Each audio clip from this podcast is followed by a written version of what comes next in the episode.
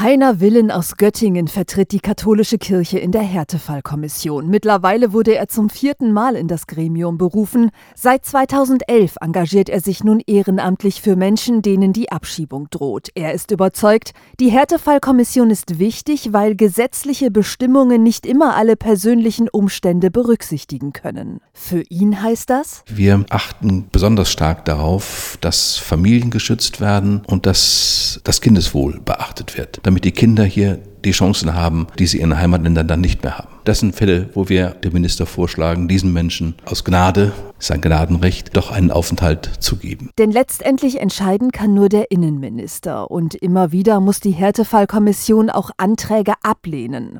Eine Entscheidung, die Heiner Willen sich nicht leicht macht. Nur nach Aktenlage zu urteilen, kommt für ihn deshalb nicht in Frage. Ich besuche die betroffene Person fast immer. Für mich ist es wichtig, auch einen persönlichen Eindruck zu bekommen von diesen Menschen. Auch die Menschen als Person kennenzulernen und nicht nur als Dokument, als Akte. Dann kann ich auch besser entscheiden, halte ich das für einen Härtefall. Dass auch die Kirchen bei dieser Entscheidung ein Mitspracherecht haben, ist für Willen selbstverständlich. Das ist ein Engagement, was ich deswegen für hochwichtig und entscheidend finde für die Kirche, weil wir den Anspruch haben, Menschen, die in Not geraten sind, und nichts anderes ist das, zu helfen, hier bei uns ein neues Leben aufbauen zu können.